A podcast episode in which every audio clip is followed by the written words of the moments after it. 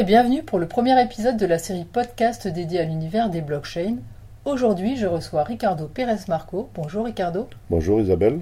Ricardo, vous êtes directeur de recherche au CNRS, mathématicien et expert de la technologie Bitcoin.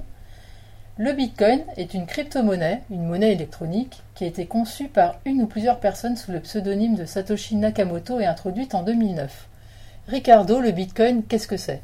Le Bitcoin, c'est une nouvelle forme de monnaie électronique qui a été conçue euh, comme modèle euh, de l'or électronique et euh, qui a la particularité de ne dépendre ni d'un État ni d'une banque. Donc c'est créé et maintenu par le réseau d'utilisateurs. Et qu'est-ce qui vous a poussé à vous intéresser au Bitcoin? Personnellement, je me suis intéressé pour des raisons de cryptographie. À l'époque, je m'intéressais aux questions de cryptographie mathématique et j'ai entendu parler de Bitcoin et j'ai voulu vérifier l'article originel de, Nakamoto.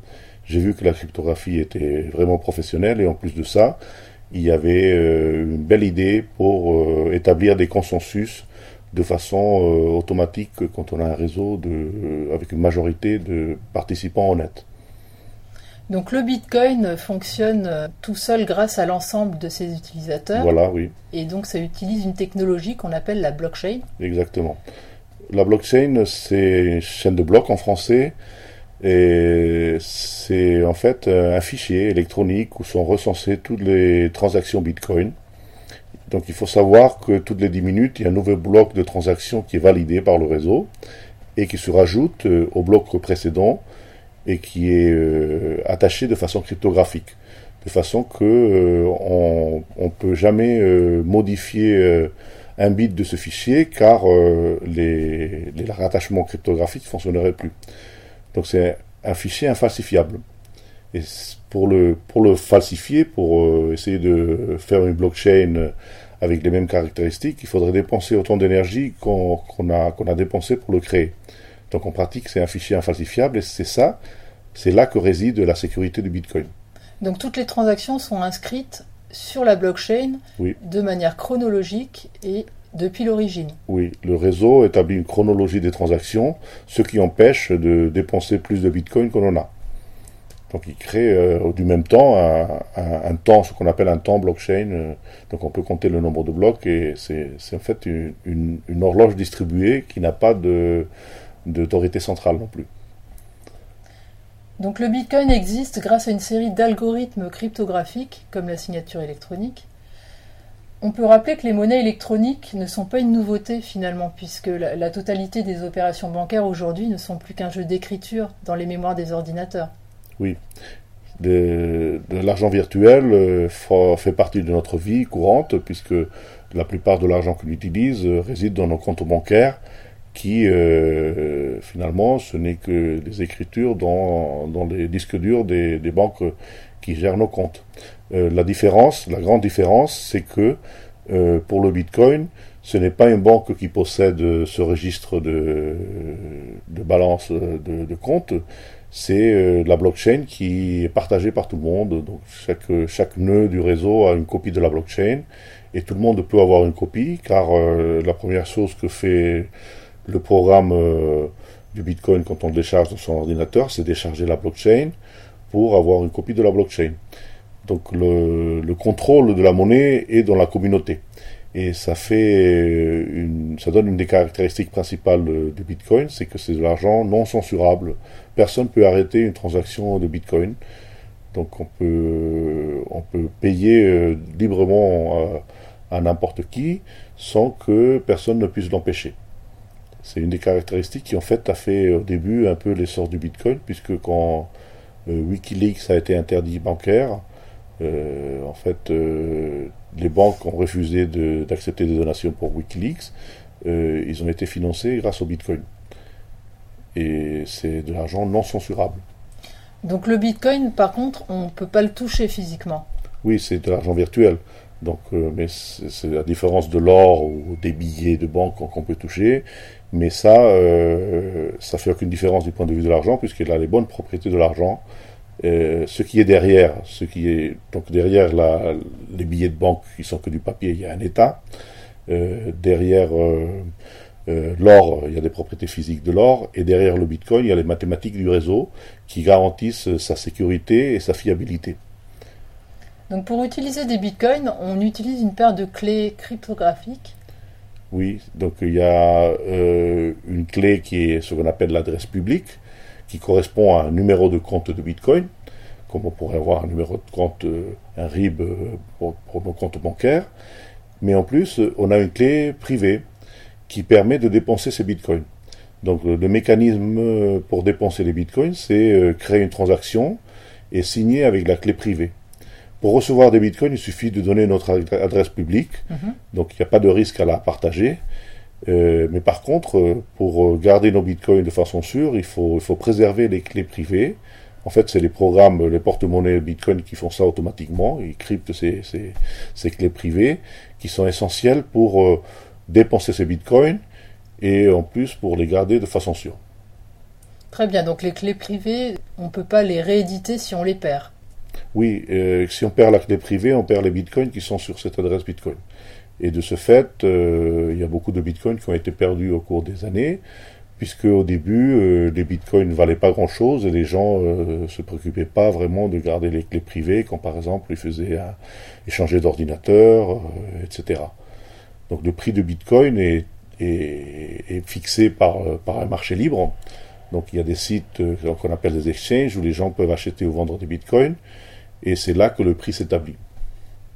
Une des caractéristiques du bitcoin, c'est précisément que la masse monétaire est programmée. Donc il y a, au, total, il va y avoir au plus 21 millions de bitcoins. Actuellement, il y en a 16 millions et demi. Et chaque fois, les bitcoins se produisent à, une vitesse euh, plus petite. Au début, toutes les 10 minutes, il y avait 50 bitcoins qui étaient produits. Actuellement, euh, il y a 12 bitcoins et demi qui sont produits toutes les 10 minutes. Et de ce fait, euh, l'augmentation de l'utilisateur du bitcoin fait que il y a une pression à la hausse du prix puisque le nombre de bitcoins euh, est ce qu'elle est. Actuellement, l'inflation monétaire du bitcoin est de l'ordre de 4%. Et la croissance euh, d'utilisateurs est beaucoup plus, plus importante. Combien ça vaut un bitcoin, Ricardo? Actuellement, le prix tourne autour de 3300, 3400 euros. normalement, on donne la cotisation en dollars parce que les principaux exchanges sont en dollars, donc c'est autour de 4200 euros euh, dollars, mais il faut savoir qu'au début, euh, ça valait des centimes. En 2010, euh, le Bitcoin valait des centimes. Et bon, la première transaction recensée du Bitcoin, c'est quand quelqu'un a décidé d'acheter deux pizzas et a payé pour les deux pizzas 10 000 Bitcoins. Donc vous pouvez voir que les pizzas sont devenues très chères avec la cotisation actuelle. Plusieurs millions d'euros. D'accord? Et aujourd'hui, quelle est la taille du réseau? Le réseau est formé par euh, quelques milliers de nœuds, à peu près 9000, 10 000 nœuds, qui euh, se connectent entre eux, qui relaient des transactions et qui contribuent à la validation des transactions.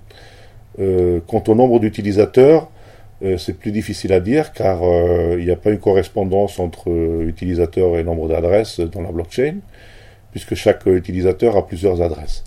Mais on peut estimer qu'il y a plusieurs millions de, personnes qui ont des bitcoins dans tout le monde. Et quand on regarde un peu le nombre d'utilisateurs des exchanges, etc. Il y a des boutiques et des entreprises qui acceptent des bitcoins. Donc on, peut les dépenser directement. Ou bien on peut, on peut les acheter et vendre euh, dans les exchanges. Ou aussi, on peut pour, gagner des bitcoins, on peut offrir des, services euh, en payant avec des bitcoins. Ce que font certains, certains gens pour, pour avoir des bitcoins. Donc bon, euh, c'est accepté dans, dans, pas beaucoup d'endroits, mais bon, vous, vous pouvez trouver sur Internet une liste de boutiques, par exemple en France, si vous allez sur le site bitcoin.fr, vous avez une liste de boutiques qui acceptent des bitcoins. Très bien. Donc en termes de scalabilité, Bitcoin c'est 8 transactions à la seconde. on sait que Visa c'est plus de 30 000.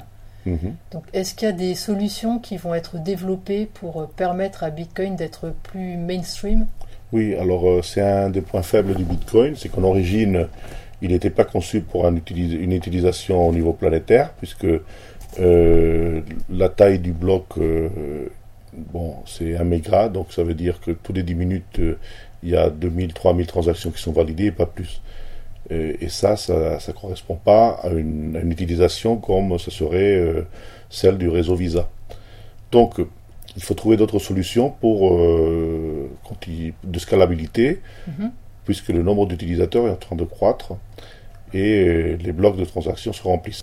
Donc, la façon dont, on a... Bon, il y a différentes solutions pour la scalabilité. Euh, d'une part, il y a la solution simple, disons, c'est augmenter la taille du bloc. Donc euh, ça, augmente de façon proportionnelle le nombre de transactions par seconde, mais ça a le défaut de faire croître la blockchain beaucoup plus rapidement. Et puis c'est un fichier qui quand même actuellement euh, se rapproche des 200 gigas de, taille. Donc ça, risque de devenir très lourd. Oui, surtout si, euh, on permet une taille de bloc plus grande et qui croît trop, ça va empêcher qu'il y ait un, grand réseau avec beaucoup de nœuds qui est une copie de la blockchain. Actuellement, les utilisateurs ont une copie de la blockchain. Donc, chaque nœud a une copie, mais si, jamais euh, il fait plusieurs terras, euh, ben, alors euh, essentiellement il y aura quelques data centers et des entreprises qui auront un nœud Bitcoin. Ce qui fait qu'il sera moins décentralisé. Mm-hmm. Et un des atouts principaux du Bitcoin, c'est précisément la décentralisation qui fait qu'il ne soit pas censurable. Si jamais il y a uniquement trois ou quatre nœuds, c'est très facile de censurer des transactions, il suffit que les nœuds se mettent d'accord. Mais bon, quand il y a des milliers, c'est pas possible. Une autre solution qui a été proposée, qui est plus dans l'esprit du Bitcoin, c'est euh, ce qu'on appelle la Lightning Network. Donc bon, il fallait quelques améliorations techniques euh, qu'on appelle le SegWit qui ont été mises en place récemment. Et euh, maintenant, on peut ouvrir ce qu'on appelle des canaux de paiement entre personnes. Donc ces canaux de paiement, on peut les composer. Et de cette manière, on peut faire des paiements euh, d'une personne à l'autre en passant, même si on n'a pas un canal de paiement ouvert, on peut, on peut faire circuler le paiement à travers plusieurs canaux pour arriver jusqu'au but. Ça, c'est ce qu'on appelle la Lightning Network. Donc euh, les développeurs sont en train de travailler là-dessus. Les premiers porte-monnaies de Lightning Network seront prêts dans quelques mois. Euh, la blockchain a beaucoup d'applications, et d'applications surtout potentielles. Et donc, euh, on peut les développer de façon indépendante du Bitcoin ou les greffer au Bitcoin. Euh, pourquoi les greffer au Bitcoin? Parce que ça permet souvent de bénéficier de la sécurité du réseau Bitcoin qui est le plus sûr actuellement. Il y a des centaines d'autres crypto-monnaies qui sont mises en place, mais euh, ces autres crypto-monnaies Parfois, souvent même, euh, ils ont de meilleures propriétés que le Bitcoin, mais ils n'ont pas le même niveau de sécurité. Parce que le réseau n'est pas aussi important et la, puissance de calcul du réseau euh, n'est pas aussi importante et la sécurité est reliée à ça.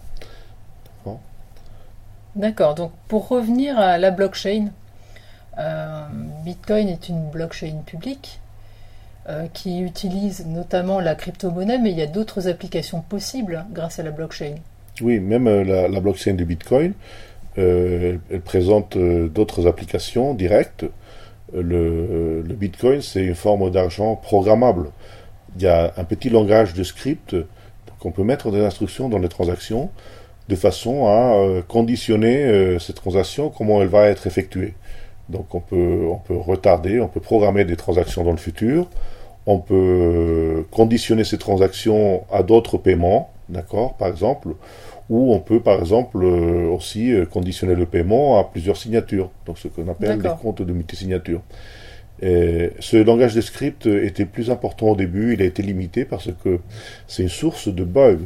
Je veux dire, euh, le problème de mettre trop d'instructions, c'est que il faut contrôler exactement le langage pour qu'il n'y ait pas de, possibles bugs dans le, dans le code qui pourraient être exploités pour, pour pour attaquer le réseau. Donc bon, euh, de façon volontaire, le, langage de script du Bitcoin est assez réduit, euh, mais euh, dans la technologie blockchain, on peut construire d'autres blockchains avec un langage de script beaucoup plus riche. mais il y a d'autres applications, comme par exemple l'horodatage de documents dans la blockchain, puisque c'est un fichier infalsifiable, on peut on peut vraiment enregistrer. Comme un cadastre oui, on peut redater des documents. Donc la façon de faire, c'est prendre le fichier électronique euh, et laisser une trace dans la blockchain de façon qu'on puisse reconnaître que ce document existait à une époque antérieure. Et il y a beaucoup d'autres applications qui, qui, se, qui se conçoivent. de façon naïve, on peut dire le Bitcoin, c'est la comparaison avec l'argent classique, c'est de l'argent sans tiers de confiance. Et donc on pourrait dire, bon bien, on, pourrait faire ça pour euh, plein d'autres activités où il y a un tiers de confiance. Donc on veut éliminer le tiers de confiance en, en créant un protocole semblable à celui du Bitcoin. C'est une idée très attractive. Mais pas simple. Et pas simple. C'est sûrement ce qui va être mis en place dans le futur, mais il faut bien euh, voir que le Bitcoin fonctionne parce qu'il n'y a pas d'autorité qui, euh, régule euh, le protocole. Il est, il est régulé de façon automatique. Il est conçu de telle manière que les utilisateurs et, les participants dans le réseau, ils suivent les règles parce que c'est dans leur intérêt de les suivre.